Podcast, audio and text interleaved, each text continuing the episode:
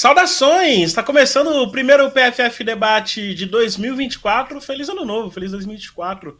Que todo mundo possa ter muita saúde, paz e possa ter motivos para celebrar e muito. Eu sou Rafael Alves e estarei aqui na próxima hora para a gente repercutir alguns dos assuntos que estão no ar, as recentes contratações da Ferroviária. A gente vai perguntar para os nossos comentaristas: essas contratações da Ferroviária são capazes de elevar o nível do time?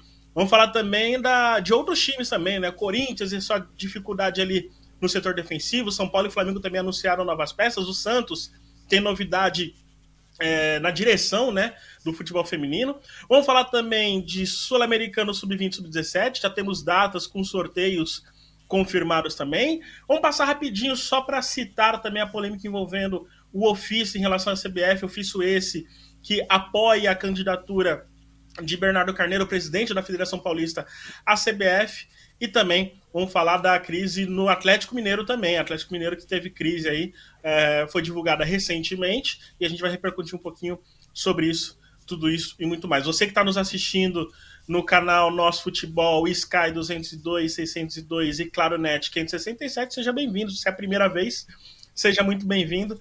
E eu recomendo que você siga também o Planeta Futebol Feminino em todas as redes, no YouTube, na, no Instagram, em todas as vezes também, porque além dos conteúdos que temos aqui, e essa live também está passando no canal do YouTube, temos outros conteúdos lá específicos que a gente vai fazer durante a temporada, fora outras lives também que, que uh, a gente costuma fazer com exclusividade no canal. Então siga lá o Planeta Futebol Feminino, siga a gente. Uh, você que está assistindo a gente no YouTube, curta, compartilha, chame mais pessoas para é, estrear, para dar o pontapé nesse ano de 2024 com a gente. Estou de olho aqui no chat, claro, né? Eu sempre fico de olho aqui. Samuel Neto, Gisele Almeida, é, Velton Costa, Jacques Oliveira, Bruno Mioto, a Dona Ana Cristina Viana.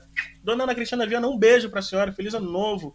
Lucas Almeida também, feliz ano novo para todos vocês, muito obrigado pela companhia. Na medida do possível, vou tentar ler aqui algumas das mensagens. Deixa eu chamar as minhas amigas que estão aqui, que vão aparecer na tela agora. Olha que beleza, poder mágico de Vanilce Augusto com a gente. De um lado, Amanda, do outro, Thais e Viana. É um prazer falar com vocês, meninas. Feliz ano novo para vocês. Começando rapidinho com o rápido destaque da Amanda. Amanda, você citou, né? Tava começando o programa, você citou. É ano olímpico, hein? Ano olímpico e muita coisa pra gente falar, né? Acho que a gente vai ter um, um pouco de assunto esse ano, né? Fala Rafa, boa noite para você, para Thaís, para a galera que está aqui nos acompanhando, tanto no YouTube do Planeta Futebol Feminino, quanto no canal Nosso Futebol. Um feliz ano novo para todos e todas, né? Um ano muito importante, porque é ano olímpico, é um ano com mudanças também em clubes aqui do Brasil, mudança de comando, o mercado da bola aí agitadíssimo, então muita coisa para a gente falar aqui hoje tanto de clube quanto de seleção, a questão né, da CBF, com essa questão não temos presidente no momento, isso tudo implica não só na seleção, mas também nos clubes do país. Então, muita coisa para a gente tratar e sempre bom começar o ano já com o programa e futebol feminino demais aqui para a gente, Rafa. O Samuel Neto ele colocou aqui, Thaís, é 8 e 2. Realmente o programa de hoje começou 8 e 2, mas isso já estava programado né? Já, já, assim, é o nosso atraso tradicional, né, Thaís? Não foi nosso. O culpa Exato. não foi nossa. Acontece. Essa e é outras vezes. E, exatamente, às vezes a questão de programação mesmo, de ajuste de programação, às vezes começa dois minutinhos depois. É, é sempre assim, normal, né, Thaís? Coisas da televisão Coisas que eu estou aprendendo só agora, Thaís. Boa noite.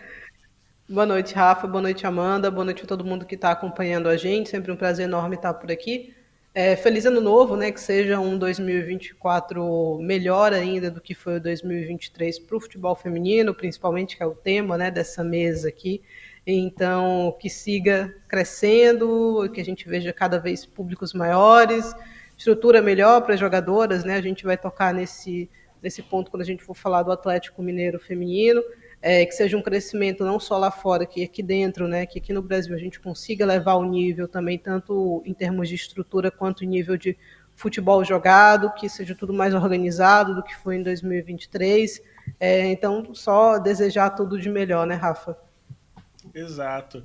Gisele Almeida aqui com a gente também, uh, Luan Rocha, Vitor Hugo, Bruno Mioto. Bruno Mioto também tá fazendo a live dele, mas deixou a gente ligado aqui também, Bruno. Obrigado.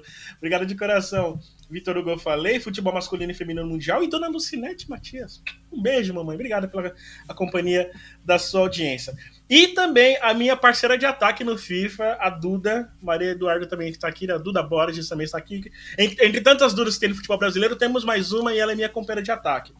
Obrigado, e a Gisele de Assis também, obrigado a todo mundo que está acompanhando a gente. Vamos começar a falar, vamos começar com um debate pronto, mas antes de colocar na tela o debate pronto, deixa eu explicar para quem não conhece, você que está assistindo a gente no canal Nosso Futebol e é novo aqui, o Debate Pronto, Debate Pronto é um quadro do qual faço uma pergunta para as nossas comentaristas, elas respondem com apenas uma ligeira manchete, né? Com apenas uma, é, uma introdução daquilo que a gente vai comentar adiante. E o assunto de hoje vai ser sobre o calendário do Brasileirão. A CBF é, divulgou o calendário no finalzinho do ano, né? No finalzinho do ano passado, alguns dias, a CBF divulgou o calendário do, do futebol brasileiro feminino em 2024. E a gente quer saber, e aí eu vou pedir para colocar na tela agora, né? Perguntar para as nossas queridas amigas. Começando pela Thaís. Thaís, o calendário brasileiro de futebol feminino de 2024 é? Canumute. Apertado, perdão.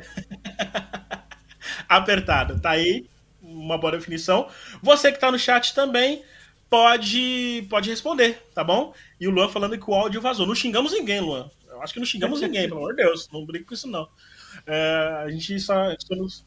A gente só, só fala coisas boas para zoar. É, vocês também podem responder aí também com poucas palavras o questionamento. Amanda, o calendário do futebol feminino 2024 é? É um calendário cheio e com uma diferença de 2023 para 2024 ali no Brasileirão, que daqui a pouco eu aponto. Legal, então. Vou pedir para a Vanessa colocar na tela uh, o calendário né, que foi exibido pela CBF. Aí está, né? A Supercopa, dia 11 a dia 18 de fevereiro. Brasileirão Feminino entre os dias 17 e 22, 27 de março, 17 de março e 22 de setembro. Brasileirão Feminino, 7 de fevereiro e 24 de julho. Brasileirão Feminino da 2, 13 de abril a 20 de julho. O A3, de, 20, de 30 de março a 29 de junho. Brasileirão Feminino Sub-17, 27 de julho a 17 de agosto. Liga de Desenvolvimento Feminino Sub-16 e é, Sub-14 entre 7, entre 1 e 7 de abril. Antes da gente seguir, a Thaís ela colocou apertado e a Amanda colocou é, cheio demais com uma diferença. Vamos guardar essas respostas, mas antes disso, tivemos um depoimento da Rosana. A Rosana foi entrevistada aqui no canal Nosso Futebol. Você pode assistir a entrevista na íntegra também, é, que já está disponível. Mas a gente vai separar um trecho aqui no qual ela fala sobre isso. E aí, quando voltar, a gente vai falar um pouco mais sobre o calendário. Enquanto isso, vocês, tanto no chat ou vocês estão assistindo no canal Nosso Futebol, pode comentar no Twitter também, junto com a hashtag Nosso PFF. Vamos escutar a Rosana Augusto, que falou pra gente com exclusividade aqui no Nosso Futebol. Você acha que esse formato atual do Campeonato Brasileiro é, de uma primeira fase ali, um turno único e depois a competição mata-mata, é o melhor formato para competição? Ou você acha que está na hora da gente ter, por exemplo, um turno e retorno, é, ampliar um pouco mais esse calendário, ter mais jogos para as equipes? Eu acredito muito que seria mais justo, mais justo turno e retorno, mas também é, acho que o futebol feminino fica mais interessante quando se tem playoffs, né? Se tem quartas de final, semifinal, porque senão o time que tem mais dinheiro, a chance dele ganhar vai ser ainda maior, né? Isso já vem acontecendo e aí vai ter uma desproporção ainda maior. Eu acho que jogo mata-mata, embora o favorito é, normalmente ganhe, ainda existe uma possibilidade do que não é favorito ganhar.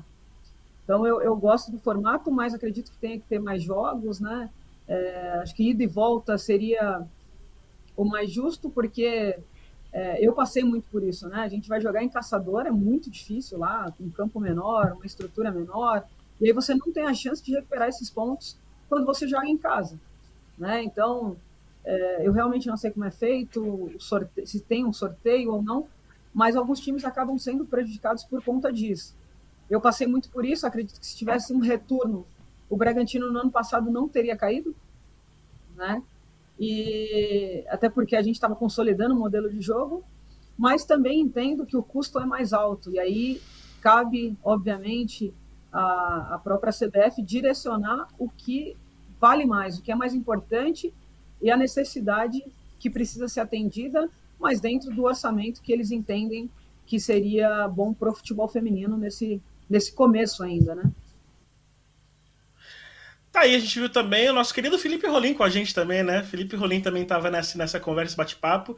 E, óbvio, agradecendo a Rosana. A Rosana é sempre solista e é muito interessante uh, os papos que a gente tem com a Rosana, seja é, em off, seja no entrevista. Ela sempre tem coisas muito legais para falar. Uh, eu acho que ela trouxe um ponto interessante sobre isso. Mas vamos falar quando. Uh, inclusive, se a Thaís quiser comentar sobre isso também.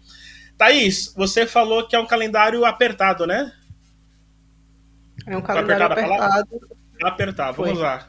É, vamos falar eu acho que ele.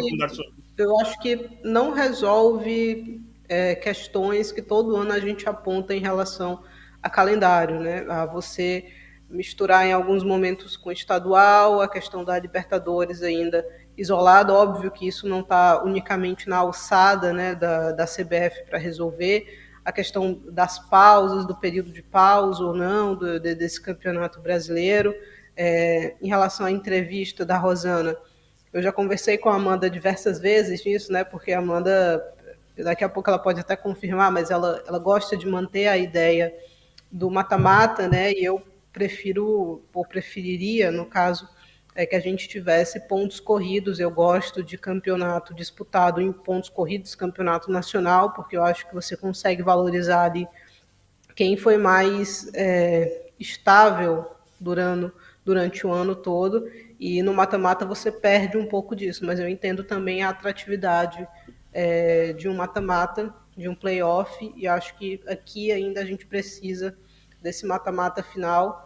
É, acho que a gente poderia estar falando, por exemplo, na existência de uma Copa do Brasil, é, uma A3 que ela é super curta e que ela não abrange para mim o necessário para de duração de um campeonato. Vamos ver como é que as equipes vão administrar a questão das equipes principais e do sub-20. Vai ter menina do principal descendo para disputar sub-20, como a gente vê acontecendo nos últimos anos. Então, para mim, continua um calendário meio apertado e que não resolveu questões que há algum tempo a gente já aponta, Rafa. É, faz sentido. É, e, mano, primeiro, se você quiser algum comentário sobre essa entrevista, né, até chamar o pessoal para assistir também porque vale a pena escutar a, a, Rosana. Não só a Rosana, teve uma série aí, né? Teve uma série com o Marco Aurélio Cunha também, enfim. É, fala um pouco sobre isso, depois vamos falar sobre a sua opinião em relação ao calendário também, que você também achou apertado e com umas, uma característica diferente em relação ao passado.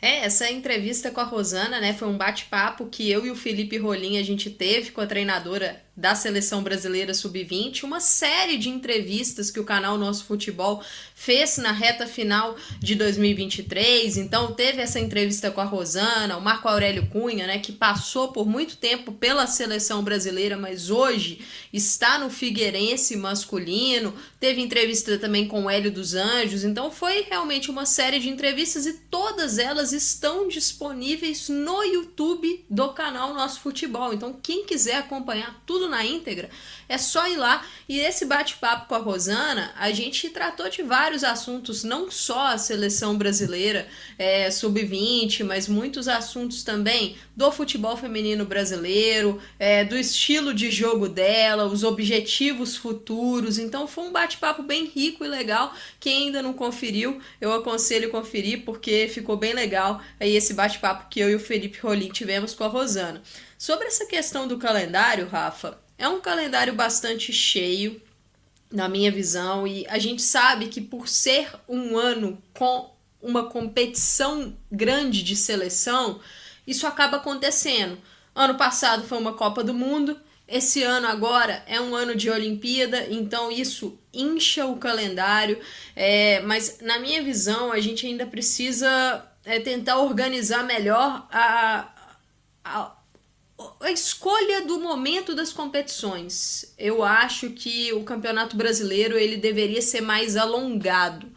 É lógico que a quantidade de times, né? Isso é uma, um fator que a gente já discutiu em outras oportunidades aqui no Planeta Futebol Feminino. Talvez reduzir um pouquinho para a gente ter aí um pouquinho mais de, de qualidade, é, de controle né, das equipes, de. Ah, se vai conseguir cumprir os objetivos, é, mas a questão do calendário para mim, o Brasileirão ele fica muito espremido. Vai terminar, se não me engano, o Campeonato Brasileiro termina em setembro. Por que, que a gente não leva esse campeonato para terminar lá em novembro? Para que a gente possa ter aí, eu, eu sou a favor de ampliar, de fazer um segundo turno e aí sim ter o um mata-mata. Eu gostaria de ter um campeonato de dois turnos, turno e retorno, e aí sim ter um mata-mata depois. É, outras ligas, por exemplo, que tem calendário semelhante ao nosso, e aqui eu cito principalmente a NWSL, lá o Campeonato dos Estados Unidos, que tem um calendário semelhante, lá eles conseguem fazer dois turnos e tem um mata-mata depois, e se não me engano, em 2024 o campeonato só será decidido em novembro, ou seja, conseguem alongar essa é, a realização dos jogos. Aqui a gente termina a temporada com estaduais e algumas competições, é, torneios tipo Ladies Cup, que para mim esse torneio acontece no momento errado da temporada, deveria ser um torneio de início de temporada e não de fim de temporada. Então acho que a gente poderia planejar um pouco melhor esse calendário para tentar otimizar para todas as equipes. Mas, por ser um ano olímpico, eu entendo ser um calendário apertado. E qual que foi a diferença que eu falei que destacaria? Ano passado, a gente teve é, o fim da primeira fase do Campeonato Brasileiro, ou seja, 15, as 15 rodadas iniciais, e antes da pausa da Copa do Mundo, a gente teve a, a, a, nós tivemos as quartas de final. E aí, depois da pausa de Copa do Mundo, o campeonato voltou com a fase semifinal e final. Nesse ano de 2024 vai ser diferente. É, a CBF optou por ter a última rodada em junho, a última rodada, a 15 do campeonato. Não vai ter campeonato brasileiro em julho e aí a gente só volta em agosto depois da Olimpíada. Ou seja, a fase de mata-mata do campeonato, ela vai ser toda disputada depois da Olimpíada. Eu acho que é uma diferença importante. É... Por quê? Equipes podem perder jogadoras na, na janela de transferências, a gente vai ter um longo tempo sem jogar, então muita coisa pode mudar, mas eu prefiro ter a fase final toda condensada depois do que ter ali um jogo antes e o resto tudo depois. Eu acho que em relação ao calendário do ano passado isso é um acerto. Mas vai ser aquele campeonato brasileiro que a gente conhece. A primeira fase é uma coisa, a fase de mata-mata vai ser outra totalmente diferente. E o fato de termos uma Olimpíada, cada data FIFA antes do meio do ano, ela vai ser muito importante. E aí eu acho é, válido a gente pontuar a questão da Copa Ouro que é uma competição que vai ser bastante longa agora no início, né? O, é, o calendário da Copa Ouro ele começa em fevereiro, dia 20 de fevereiro. É a, a o e início até o dia da, 10 de março, né? Ouro. É, até o dia 10 de março. Então é uma competição bastante longa. A gente vai ter uma Supercopa iniciando para algumas equipes no dia 11 de fevereiro, vai até o dia 18, ou seja, começo de temporada, as jogadoras vão estar ali naquele pré-temporada, muitas já vão para a seleção. As que forem para a seleção vão ficar muito tempo lá e vão perder basicamente um mês aí de, de pré-temporada com seus clubes e já voltar para o início do Brasileirão. Então, essa questão da seleção brasileira, as equipes que têm jogadoras que servirão à seleção brasileira, elas vão ter que pensar muito bem sobre isso na montagem de elenco. Porque cansaço, controle de minutos, viagens, isso tudo vai ter que ser pensado. Concordo com você nisso e um fator que eu acho importante a gente abordar nisso, né? Eu acho que até o Dani falou isso aqui sobre a questão dos estaduais. É, ele falou que os estaduais são incipientes, daí eu vejo seja, seja melhor, é, seja melhor trocar por regionais. Eu até concordo com você, Dani, mas eu acho que aí haveria um problema parecido, só que mudando de lugar, entendeu? É, acho que valeria a pena tentar fortalecer os estaduais, embora acho que essa ideia de um regional também seria melhor até para agregar melhor o campeonato. O que, o que se urge, né, o, que é, o que é necessário desde já, é padronizar de vez um calendário, a própria CBF padronizar o calendário dos estaduais, entendeu? é, deixar uma data, uma janela de datas para que todos os campeonatos sejam feitos dentro dessa janela. E aí obriga, inclusive, o Campeonato Paulista reduzir talvez as suas datas, talvez seja importante também, né? É, enfim, isso é um dos pontos. Você citou alguma coisa, Thaís? Tá no mudo.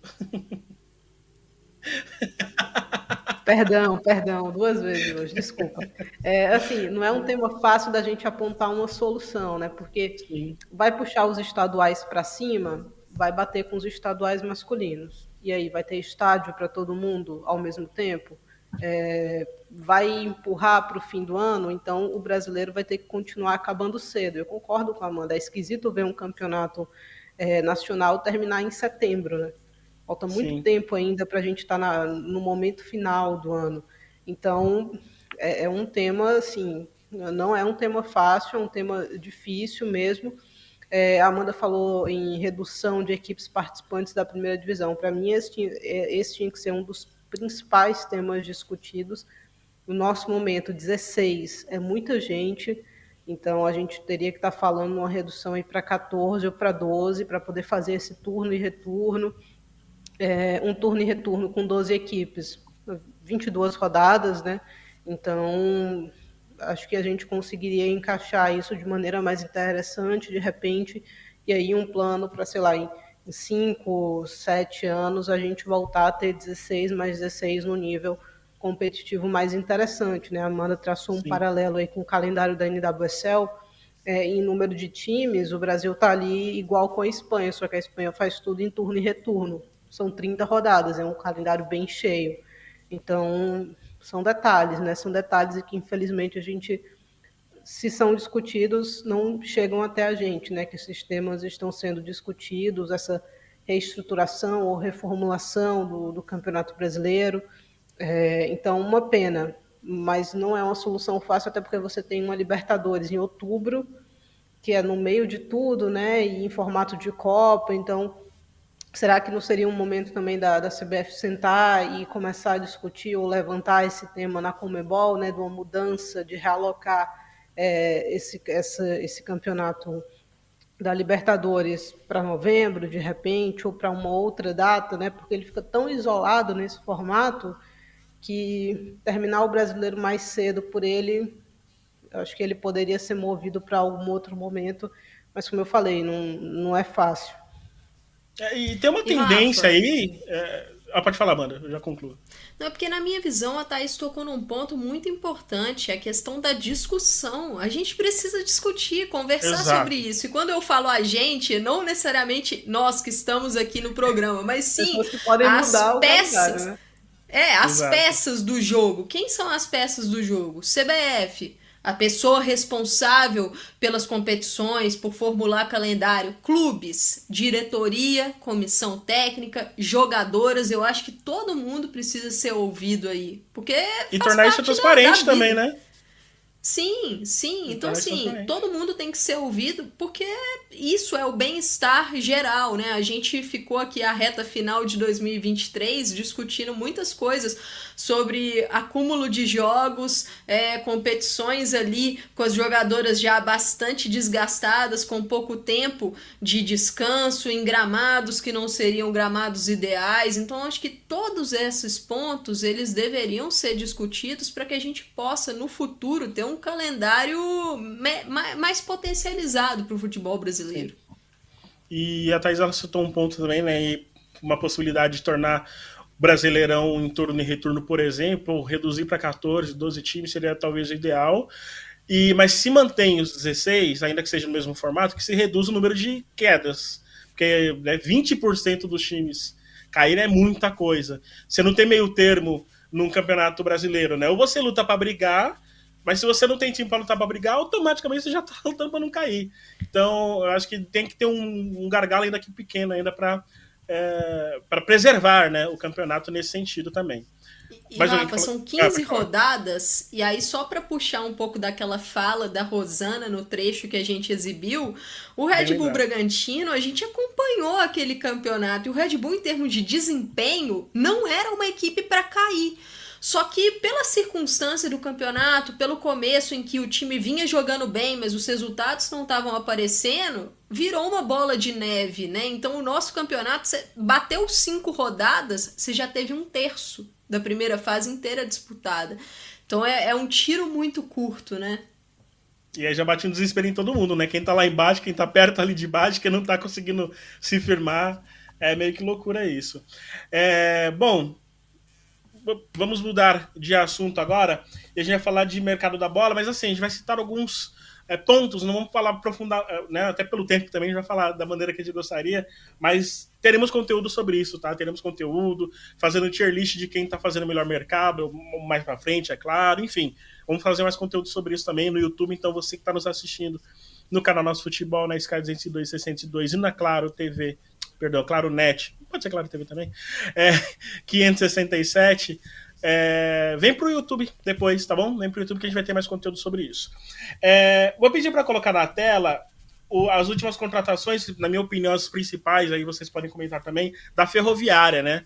É, que as últimas foram a Mica, a Duda Santos e a Cris, só que a Ferroviária já tinha contratado a do Santos, a Júlia Beatriz, a Raíssa, goleira do, do Atlético. Mas eu citei essas porque são atletas de meio campo, né? É uma espinha dorsal é, importante do time da Ferroviária, né? Do qual a Jéssica gosta muito de trabalhar. E aí a pergunta que vem com isso, e aí eu vou passar para as minhas queridas também, para você que está nos assistindo, é se as as, os novos nomes, especialmente esses três, né? A Mica, a Duda Santos e a Cris, elas elevam o nível da ferroviária? Vou começar pela Thaís. Você acha que eleva o nível da ferroviária, Thaís? Olha, Rafa, acho que sim. Eu acho que é, das três aí, eu acho estou bem curiosa para ver a Cris, porque eu imagino ela chegando para assumir um papel importante nessa equipe e essa, essa volância é, praticamente todas as equipes no Brasil são carentes desse papel, né?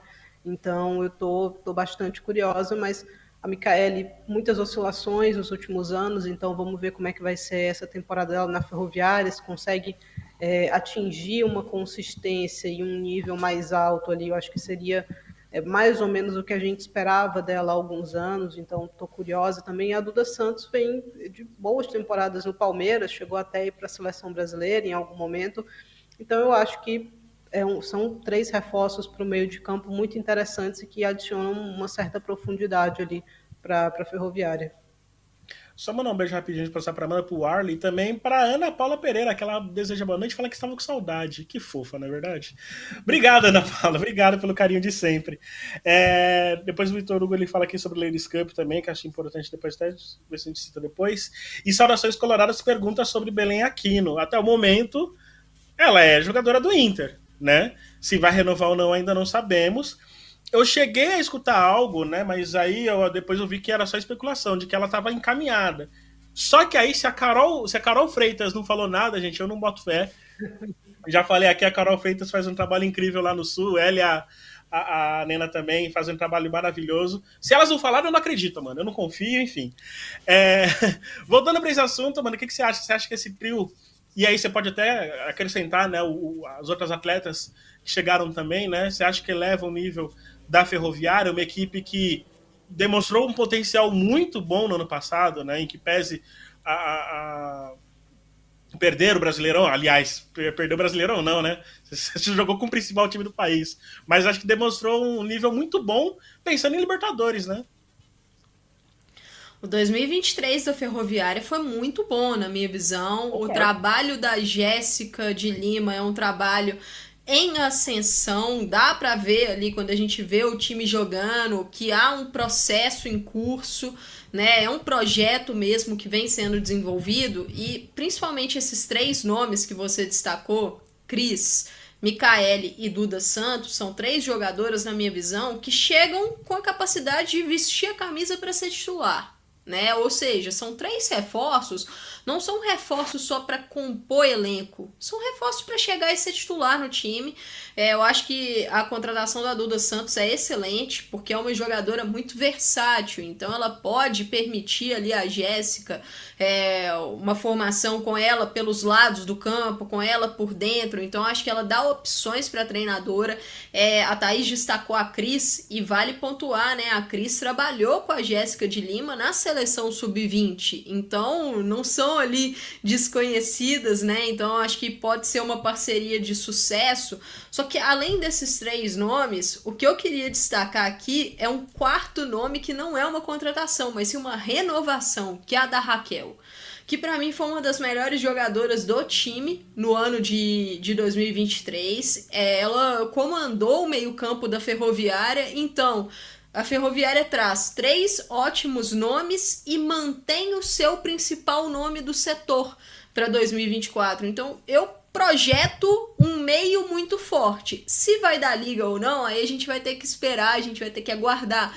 Mas é um, um setor que eu acho que a Ferroviária soube é, trabalhar bem o mercado, o que o mercado estava oferecendo para poder fortalecer o time. É, o, o, o J. Dantas me corrige aqui, eu achava que o contrato da Belém Aquino fosse até o início desse ano, não o final do ano passado, né? Então o contrato já expirou, então em tese Belém Aquino está no mercado. Em tese, não.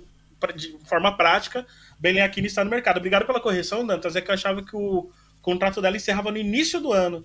Né? No início, sei lá, dia 10, alguma coisa assim. Mas obrigado pela correção. É, então, a Belém Aquino está no mercado, né? É, vamos continuar acompanhando. É, e aí vocês estão um ponto, Amanda, que eu ia citar até na, na, na, conversa com a Thaís também, quando eu falei das três, né? Eu falei com você também.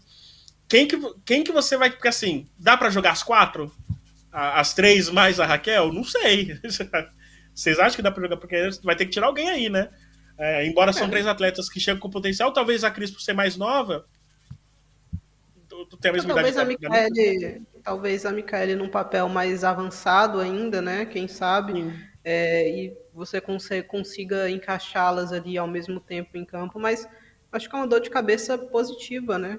Acho que é, é bom o treinador, o treinador, no caso, gosta de ter esse tipo de alternativa, né? Porque eu acho que o que pesou para a Ferroviária no jogo contra o Corinthians na final, né, na, no jogo que aconteceu na Arena, foi é, essa falta de profundidade, né, de conseguir fazer essas alterações e ter alguém que desequilibrasse um pouco mais é, saindo do banco. Então, eu acho que a Jéssica vai aprovar bastante ter que fazer esse tipo de decisão, né? Essa, esse, essa competitividade nos treinos também acho que vai ser algo interessante. Tá aí, vamos ficar de olho também. Vamos acompanhar outros, outros dados rapidinho. É, tem imagens aí do Corinthians, deve ter, deve colocar na tela para falar do Corinthians, né? Que a Andressa, zagueira, é, confirmou a sua saída, né? Com isso, o Corinthians atualmente tem três zagueiras, é isso mesmo? Essa, essa mesmo, é, Vinícius, essa mesmo. Assim, o Corinthians tem Marisa e Tarciane, que foram titulares por boa parte do ano de 2023. É, e a Érica renovou o seu contrato, né? A Érica renovou, se não me engano, até o final de 2025, se não me engano. Só que a Érica está lesionada. A gente não sabe a real condição física da Érica. A Érica não entrou em campo no ano de 2023, né? Ela teve uma lesão muito grave, é, o rompimento do ligamento cruzado anterior, estava se recuperando, jogou a Libertadores de 2022 e aí foi um problema porque, na minha visão, ela fez um número grande de jogos e que ela não aparentou estar fisicamente pronta para aquele aquele volume de jogos condensado. E aí acabou uhum. não jogando em 2023, recuperando ali, é, fortalecendo é, a questão da lesão. Então vamos ver se ela vai estar disponível para esse ano de 2024, mas claramente é um, um setor que o Corinthians vai precisar atacar no mercado, porque perdeu Andressa e perdeu a Giovana Campiolo duas jogadoras que não foram titulares em boa parte do ano de 2023, mas são jogadoras de apoio. Então agora o Corinthians não tem profundidade ali, né? Naquele setor. A, Mari, a Marisa ela foi realocada para aquele setor, não foi? É, o, é, o ano de 2023 falando... da a Marisa, ela chega no Corinthians como uma meio-campista, né? Uma volante, Exato. aí o Arthur Elias a coloca na zaga no início de 2023. Eu até achei que que foi uma, uma mudança que deu muito certo. A Marisa, na minha visão, ela foi a melhor zagueira do Corinthians no ano de 2023. Achei o ano dela até superior ao da Tarciane. Mas é, o, o time vai precisar de profundidade, até pelo que a gente falou. É um calendário cheio. Né? É um calendário que tem competição de base, tem competição de seleção adulta. A Tarciane, por exemplo, é uma jogadora que ela tá no radar da seleção brasileira. Se a Tarciane Exato. for convocada, por exemplo, como é que fica o Corinthians, né? Exato. É, e aí a gente tá falando de uma, de uma Erika também que dois anos sem jogar, já tá com 35 anos. Não que eu, a gente duvide. Eu sempre falei aqui, para mim foi uma das melhores passadoras que eu já vi jogando. E já jogou de várias posições. Mas depois de algumas lesões, né, com 35 anos, será que ela vai ter é, esse mesmo patamar? Difícil imaginar, né, Thaís? Você ia falar alguma coisa.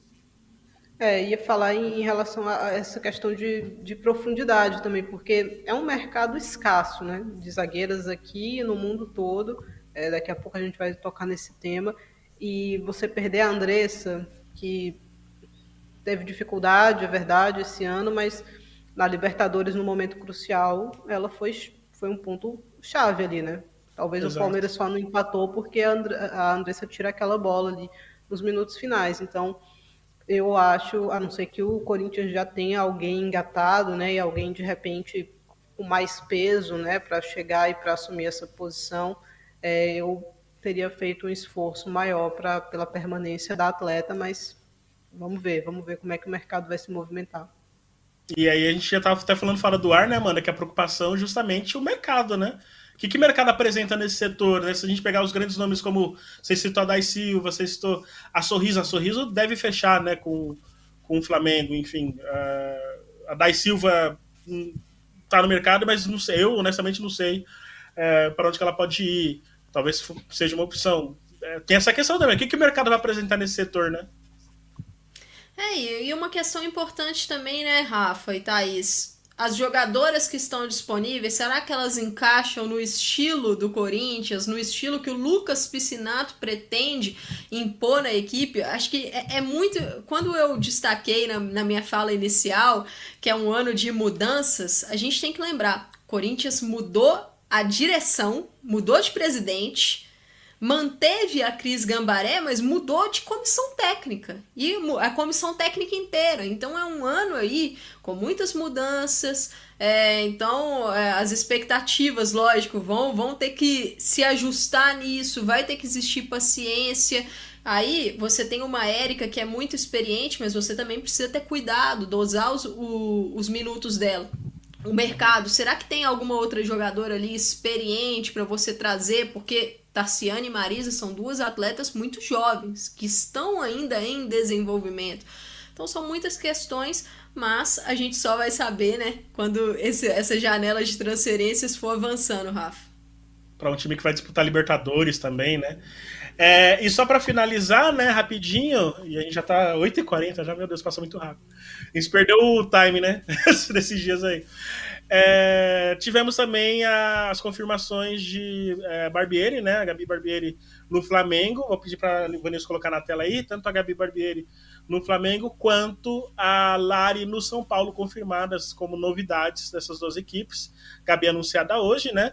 Gabi, grande destaque para mim, o, o, grande nome da Copinha, né? E já era um dos grandes nomes é, quando jogava no Inter, já foi um dos grandes nomes, já fez bons jogos pelo Botafogo, pelo time principal do Botafogo e pela base também. E a Lari que fez um bom ano de 2023, né, é, né Amanda? É, a Lari ela foi muito bem em 2023 na Ferroviária, na minha visão. Ela foi uma jogadora muito decisiva para o time, é, principalmente na campanha da primeira fase, né? Achei que ela foi muito consistente ali. É, o início de mata-mata também. É uma jogadora experiente, então, para um São Paulo que perdeu, por exemplo, a Gláucia, que era ali uma peça experiente, uma Rafa Travalão, que também trazia experiência para aquele ataque, acho que ter a Lari é, pode ser muito positivo. Acho que ela pode formar uma dupla bem interessante ali com a Ariel, quem sabe até um trio com Mariana Santos. É, acho que dá uma profundidade para o setor é, do São Paulo, Rafa. E, Thaís, a, queria que você falasse no lugar da Gabi Barbieri. Gabi Barbieri que enfim, fez um bom ano e encerrou ele muito bem também, né, pela Copinha e tudo mais. Queria que você falasse um pouco dela. Ela no Flamengo e no lugar, e assim, chega para ser titular, né? Imagino que sim, né? Imagino que chegue para ser titular. É. É, buscando, junto com o Flamengo, dar aquele passo além, né, Rafa? Acho que o Flamengo quer crescer tanto nacionalmente quanto internacionalmente, pelo menos essa cantiga que a gente vem ouvindo aí no, nos últimos anos. Falhou, falhou o microfone da Thaís. Voltei? Peraí, voltou, voltou, pode falar. É, não, eu falei que o Flamengo vem prometendo há alguns anos, né, Rafa, que vai Sim. ser essa equipe vai chegar e vai competir é, pelo título brasileiro, pelas vagas internacionais. Então, imagino que a Barbieri chegue com a mesma ambição né, na equipe rubro-negra e que queiram casar aí a, a, os seus desejos. Vamos ver se, se vai dar certo, mas eu imagino que chegue para ser titular, porque não faz o menor sentido sair da posição que ela tem no internacional para de repente chegar e ser reserva no Flamengo, né? Não tem o menor cabimento, então acho que vai ser a primeira goleira da, da equipe rubro-negra, sim. E o Flamengo que deve anunciar a Glaucia também, né? A Glaucia, atacante do São Paulo, é, a que tudo indica deve ser anunciada pelo Flamengo. Pode falar, Wanda e se reunindo com o Maurício Salgado, né, um treinador que acho que acompanhou o, o desenvolvimento uhum. dela basicamente inteiro lá no Internacional. É, vamos ver também como é que vai ficar o Internacional, né, a questão do, do gol. Inter, Inter que tem tradição aí nas goleiras. A Maiara é uma goleira que é, é promissora na minha visão. Eu acho que ter é, muitos minutos agora, imagino que ela será titular, acho que pode ser positivo. A Mari Ribeiro, por exemplo, que é uma goleira também de seleção de base é, que vem em desenvolvimento. Você citou, Rafa, da Copinha, a Marizanella, também é da escola do Inter, né? E acabou Sim. sendo negociada com o Botafogo. Então, assim, o Inter é um clube com tradição de goleiras. E eu concordo com a Thaís, a Barbieri chega para ser titular no Flamengo, principalmente porque a Bárbara saiu e eu acho que a Carol não mostrou em 2023 é, ali um, uma segurança necessária para poder realmente desafiar a função de goleira titular. Então vamos ver como é que vai ser. É, acho que o que o Flamengo precisa no ano de 2024 é de um pouco mais de estabilidade, menos oscilação. Vamos ver se a gente vai ver isso com, com esse time do Maurício Salgado.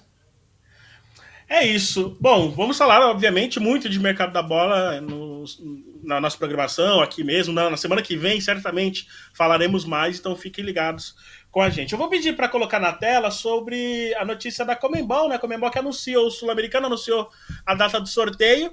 É, tá lá no, no canal do no site do Planeta Futebol Feminino, escrito pela Rafa, a nossa querida Rafa Caroline, falando aí, né, que os sorteios acontecerão no dia 12, tanto da, da Sub-20 quanto da Sub-17. É, pedir para descer um pouco mais. Ah, não, tem aqui aberto aqui. Ótimo, perfeito. É, o Campeonato Sul-Americano Sub-17 vai acontecer entre os dias 13 e 31 de março. A competição vai ocorrer na segunda vez, é, pela segunda vez no país, né, no caso na Argentina, e classifica três seleções para o Mundial, é, que vai acontecer na República Dominicana entre os dias 16 e 3, 16 é, de outubro e 3 de novembro. Já o Sub-20, que vai ter uma mudança, né? Vai ter uma mudança com 24 seleções, né? É, oito a mais do que na última, na última, na última edição. É, serão quatro vagas, né? Quatro estou aberto aqui. Quatro vagas serão é, oriundas da, da Comembol para fazer parte. E aqui, já pode voltar para cá, obrigado. É, aqui eu já tenho na, na tela aqui, né? Obrigado. As equipes que já estão classificadas para o Mundial Sub-20. Da Europa, todas já, já confirmadas, né? Áustria, França, Alemanha, Holanda e Espanha. É, na CONCACAF, Canadá, Costa Rica, México e Estados Unidos, também todas confirmadas. Na América do Sul tem a Colômbia, que vai ser é, o host, né? Vai ser, vai sediar o Mundial. E na, na Oceania tem Fiji e Nova Zelândia. São as duas seleções Fiji, é uma das debutantes, assim como a Áustria. É, faltam confirmar ainda, além da, da Copa América Sub-20, falta o campeonato sub-20 na Ásia e também na África. A fase final do campeonato africano acontece em fevereiro e a fase, o torneio, né, que decide aí as vagas na Ásia acontecem entre os dias 3 e 16 de março. No Mundial Sub-17, ainda não temos muitas seleções, né? Apenas a República Dominicana, que é a host da competição, e a Nova Zelândia já estão confirmadas. Serão três vagas oriundas da Comembol, três vagas oriundas da UEFA, três vagas da Ásia e outras três vagas da Ásia, confirmando além das duas restantes, né? Vagas da CONCACAF, já que a República Dominicana ocupa uma delas por ser é, host da competição. É, a, e se der tudo certo, não podemos prometer, né? Mas vamos tentar fazer uma programação, é, uma programação especial. Se você gosta dessa ideia, comenta aqui se você quer assistir, quer acompanhar, como que você quer acompanhar, se é react, enfim, para a gente saber o que, que vocês gostam, para a gente também adequar a nossa audiência. É, promete, né, Amanda, essa Sul-Americana, lembrando que agora com 24 seleções, né, a, torneio sub-20 ele ganhou uma característica muito próxima ali do que é uma Copa do Mundo, né? Lógico, guardando as suas proporções. Ela ganhou um tamanho maior, né? Exatamente, eu acho até bem legal essa expansão, até aproveitar que o assunto é a seleção sub-20 para chamar de novo a galera para a entrevista que tivemos aqui no canal Nosso Futebol, eu e Felipe Rolim, com a Rosana, treinadora da seleção brasileira sub-20, porque a gente questionou ela sobre esse sul-americano, sobre o mundial, expectativas para a seleção brasileira. É um ano muito importante principalmente pelo fato que o Brasil vem de uma campanha muito boa no Mundial Sub-20, uma campanha que rendeu uma medalha histórica, um terceiro lugar histórico, e muitas jogadoras daquele time estão aí em radar de seleção principal, algumas delas aí sendo até titulares, como Lauren, a Bruninha ganhando espaço, a gente tem uma Aline Gomes. Então, assim, Rafa, vai ser um ano muito importante. E uma outra coisa, até questionamos Rosana sobre isso a Olimpíada não vai bater com o Mundial. A Olimpíada acontece é, pegando julho e agosto, e o Mundial Sub-20 ele vai acontecer na reta final do mês de agosto. Ele vai até bater com a fase final, a fase mata-mata do Campeonato Brasileiro. Mas isso, o fato das duas competições não coincidirem, abre o espaço, por exemplo, para a gente ter aí uma Priscila, uma Aline Gomes, quem sabe disputando os dois. Então, acho que esse ano promete demais. É, só uma correção. Eu, eu confundi a Barbeira com a Zanella. A Zanella que foi goleira do Botafogo. Me perdoa, gente. Eu tô maluco já. A Zanella que foi o destaque. E eu fui procurar, porque eu, quando, depois que eu falei, eu, procurar, eu fiz a seleção da. É, a minha seleção da Copinha, né? E eu fui procurar lá a Zanella. Não foi a Barbieri, não, perdão, gente. Rafaelei. É a escola do Inter, Rafa. É a escola do né, mas a confusão foi toda minha. É, é, Thaís, você sobre essa competição, o que esperar. Tem o Sub-17 aí também. Uh, e aí, um, no caso do Sub-17, você tem a continuação do trabalho da Simone Jatobá, né?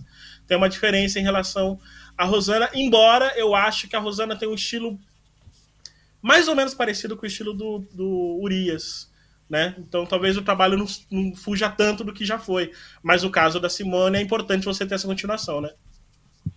É, em relação à sub-20, né, Rafa? Para mim, vamos ver, como a Amanda falou, em relação ao desempenho do Brasil, né, se a gente vai conseguir avançar tão bem quanto na última edição. É, tem algumas jogadoras importantes aí que estouraram idade de, de sub-17 e que imagino que vão para sub-20.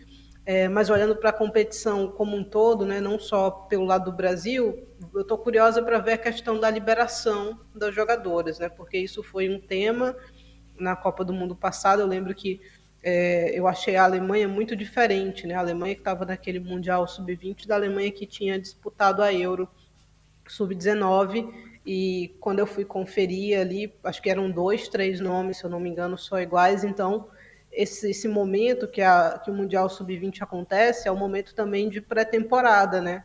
Na Europa, principalmente.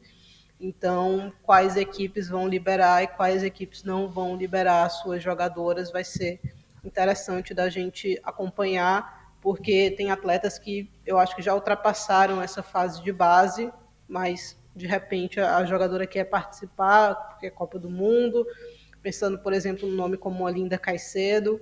Então, eu estou bastante curiosa para ver o que é que vai acontecer nesse sub-20 e no sub-17 para ver se a gente tem alguma evolução. Né? Eu acho que diferente do sub-20, que a gente viu um nível de competitividade da seleção brasileira muito interessante, no sub-17, contra os principais adversários, a gente ainda sofreu bastante. Então, vamos ver se a gente conseguiu evoluir alguma coisa ou não nesses últimos anos. Tá aí. Ah, uh... Oi. Só, só, um comentário rapidinho sobre isso, sobre essa questão de evolução, mas também não só olhar para o resultado, mas pelo processo todo, acho que um fator importante é a seleção dos Estados Unidos. Os Estados Unidos não passou da fase de grupos no último campeonato sub-20, mas eu peguei alguns nomes que estiveram nessa competição, que o Brasil ganhou medalha de bronze, mas olha esses nomes hoje: Michelle Cooper, Corbin Albert, Jaden Shaw, Olivia Moultrie, Alissa Thompson. Alissa Thompson jogou Copa do Mundo, Olivia Sim. Moultrie e Jaden Shaw estão sendo chamadas junto com ela para a seleção principal. Já há algumas convocações, a Corbin Albert ganhou a, a convocação na última lista e jogou. Sim, Exatamente, vem fazendo uma ótima temporada, titular até em diversos jogos. Então, acho que a transição lá, mesmo que o resultado não tenha aparecido, está sendo bem feita. Eu acho que a gente é, precisa é, dessa continuidade aqui também. É, tem um detalhe em relação a essa participação dos Estados Unidos que a gente comentou. Os Estados Unidos mediu errado a sua última participação, Sim. achou que podia poupar num jogo, foi surpreendido, não conseguiu reverter quando precisava e aí terminou eliminado de maneira precoce. Mais uma questão de, de mau entendimento da comissão técnica do que as jogadoras atuando muito abaixo, né? Até porque no sub-20 os Estados Unidos conseguem competir bem. O calcanhar de Aquiles delas é o sub-17, né? O sub-17 costuma ser abaixo, mas no último Mundial Sub-17 a gente viu os Estados Unidos bem interessante com sua seleção Sub-17. Então, vamos ver se a gente tem sequência né, nessas equipes. É, a Gisela ela pergunta aqui: vai ter transmissão? Presumo que ela esteja se referindo ao sorteio né, dos grupos. Me corrija se eu estiver errado, tá, Gisele? É, eu não garanto que tenha transmissão, tá? Porque a gente não sabe se quem tem os direitos, né? Se alguém vai transmitir. É, o que a gente vai tentar fazer é acompanhar, pelo menos em tempo real, para a gente poder é, comentar aqui, né? Analisar aqui os adversários do Brasil no Sul-Americano e, consequentemente, mais para frente também, num eventual sorteio, eventual não, não, um possível sorteio do Mundial claro, essas seleções confirmando né, suas vagas para os mundiais também, tá bom? É, a esportes com ela, assim como no futebol masculino, necessitamos de um campeonato mundial de clubes feminino, é uma tendência da FIFA, isso para 2025, tá? A FIFA já sinalizou essa possibilidade, pode ser que empurre para 2026, é uma possibilidade também, mas a FIFA já sinalizou essa possibilidade recentemente, inclusive é, teve uma conversa com a própria Alexa, né? A Alexa foi consultada sobre isso, não sei se foi pelo, por membros da FIFA, mas imagino que sim, né? Por ser quem, quem deseja é, é, organizar, né? De fato. Então, assim, é uma tendência que aconteça isso em breve. Não sabemos o formato, não sabemos em quais moldes será isso será feito. Enfim, é, ela se refere a os jogos. Não, não transmitiremos porque não temos é, a Gisele, né, que ela tinha perguntado sobre transmissão. É, não temos os direitos de transmissão. Acreditamos que isso será com a, com, é, a Sport TV. A Sport TV deve transmitir é, os, os, jogos do Brasil no sub-20 e no sub-17. Não temos certeza ainda, tá? Mas ainda que não seja, os direitos pertencem à Comebol Uh, e aí a gente não sabe se a gente poderia transmitir, tá bom? Vamos falar rapidinho, temos aí cinco minutinhos para falar do Atlético Mineiro. Vou pedir para colocar na tela aí a matéria uh, do Globoesporte.com que fala sobre a questão do Atlético Mineiro. Essa, essa notícia foi divulgada no dia 22 do 12, né? Uh, pela Daniela Paiva, ela que fez essa matéria contando e relatando a falta de estrutura, né? Falando que o time treina em campo de futebol amador. É, no rodapé, as atletas reclamam que da limitação para uso de materiais esportivos. E ela solta de começo aqui, né? Primeira aspas. A gente não tem toalha de treino. Eles não fornecem toalha para a gente tomar banho depois do treino. A gente não pode deixar chuteira no clube. A gente perdeu o direito de fazer muita coisa ali. Não tem liberdade nenhuma. Nenhuma mesmo. Esse foi um dos desabafos. E aí segue a matéria completa explicando todas essas situações. É, não é exclusividade do Atlético Mineiro, não é a primeira vez que a gente fala sobre isso, mas a gente está falando do básico, né? De estrutura básica para desempenhar um esporte alto nível. Eu não acredito né, que um time como o Atlético Mineiro, do tamanho do Atlético Mineiro e com o poder aquisitivo que tem o Atlético Mineiro, que diga-se de passagem, acabou de estrear um estádio, né? É, eu não acredito que o Atlético Mineiro não tenha condições de entregar o mínimo, um, um, gramado com qualidade, condições de trabalho, estrutura, como por exemplo toalha, né? É, não consiga fazer isso para as meninas, né, Amanda? É, eu pre Rafa, prefiro gente, não acreditar. É, e o que a gente está falando aqui é o básico, né? Assim, muito pode se falar. Ah, é, o futebol feminino não dá lucro, o futebol feminino não leva público, mas, gente, a gente precisa dar estrutura também. Você precisa dar condições reais para que a modalidade floresça. É necessário investimento. E aqui a gente está falando de toalha, de material de jogo, né?